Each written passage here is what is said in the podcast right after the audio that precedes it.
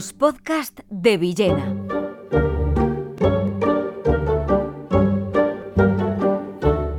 Las soledades de Marco Aurelio.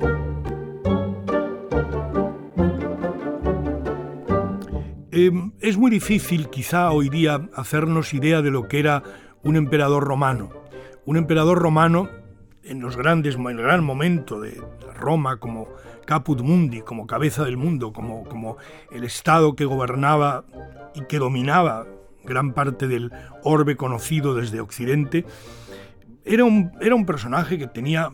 pues absolutamente todo el poder. Naturalmente, como todo el que tiene todo el poder, tenía también eh, muchos miedos, gente que lo podría querer asesinar, incluso gentes familiares que lo podían querer asesinar, gentes que querían eh, un poder distinto, que eh, trepaban, como tanto ocurre, por adquirir más poder, más, más, más fuerza, más influencia. Pero, bueno, Marco Aurelio, llamado Marco Aurelio Antonino, fue realmente uno de esos llamados buenos emperadores, los buenos emperadores, y fue un hombre un hombre culto. En general muchos emperadores lo eran, pero otros notablemente menos. Fue un hombre bastante culto, un hombre que tenía que se sentía un estoico, un seguidor de la filosofía del estoicismo griego, que había naturalmente heredado, heredado Roma, y que intentó gobernar el imperio que tenía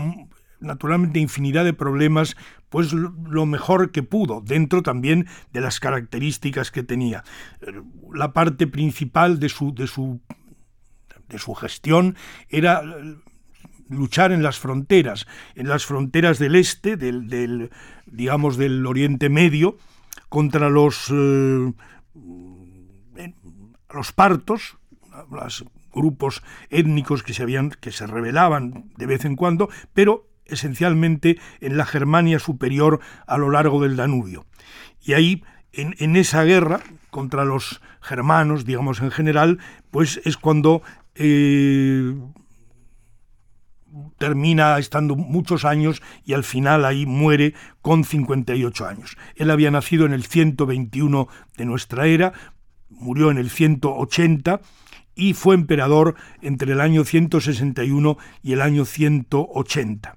y en la década del, 170, entre el 170 y el 180, escribió, probablemente estando casi todo el tiempo en esas fronteras con los germanos en guerra, escribió unas mm, meditaciones que habitualmente se titulan meditaciones, donde él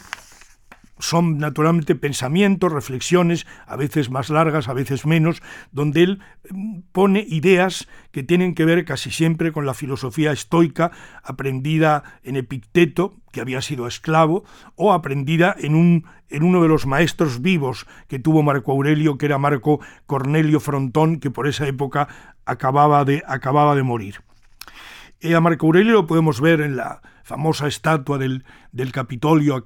estatua ecuestre eh, sobredorada que se ha conservado porque los cristianos creyeron que esa estatua era Constantino el Grande, y claro, Constantino el Grande, que había sido el que eh, legalizó el cristianismo, pues había que respetarlo. Si hubieran sabido que era Marco Aurelio, que era un emperador pagano, que no tuvo eh, tampoco es que no tuvo ninguna simpatía por los cristianos, probablemente la hubieran, la hubieran tirado. Pero por esa equivocación vemos ahí esa magnífica estatua y muchos bustos de Marco Aurelio. En lo moderno lo podíamos ver en dos películas, una ya mm, algo antigua pero notable, La caída del Imperio Romano de Anthony Mann en 1964 y otra que fue muy sonada en su momento en el año 2000, Gladiator de Ridley Scott. En ellas aparece Marco Aurelio mm, como precisamente como ese emperador que está luchando y como un hombre sensato, un pensador estoico, un pensador que no teme a la muerte, que probablemente no creía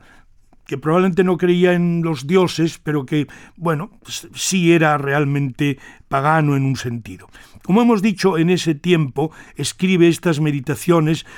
o pensamientos que en realidad tienen un título, porque los escribió en griego, no en latín, que tienen el título de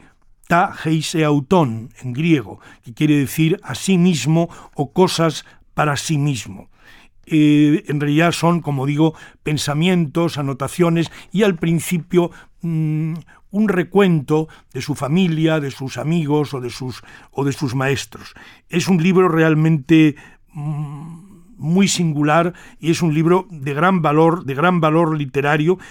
que del que no se tuvo noticia durante mucho tiempo, porque era la obra de un emperador, lo cual no era nada frecuente, hasta que su primera edición, en el sentido moderno de la palabra, es en 1558 en Zúrich y eh, se traduce del griego al latín. Podemos decir como una, como una imagen de esta mm, bueno, fama de Marco Aurelio, que ya hay un escritor nuestro del siglo XVI, Fray Antonio de Guevara, en el libro áureo de Marco Aurelio, que no tiene nada que ver con las meditaciones, pero ya entiende que Marco Aurelio ha escrito y eh, Fray Antonio de Guevara, que era un gran ficcionista, hace estupenda ficción.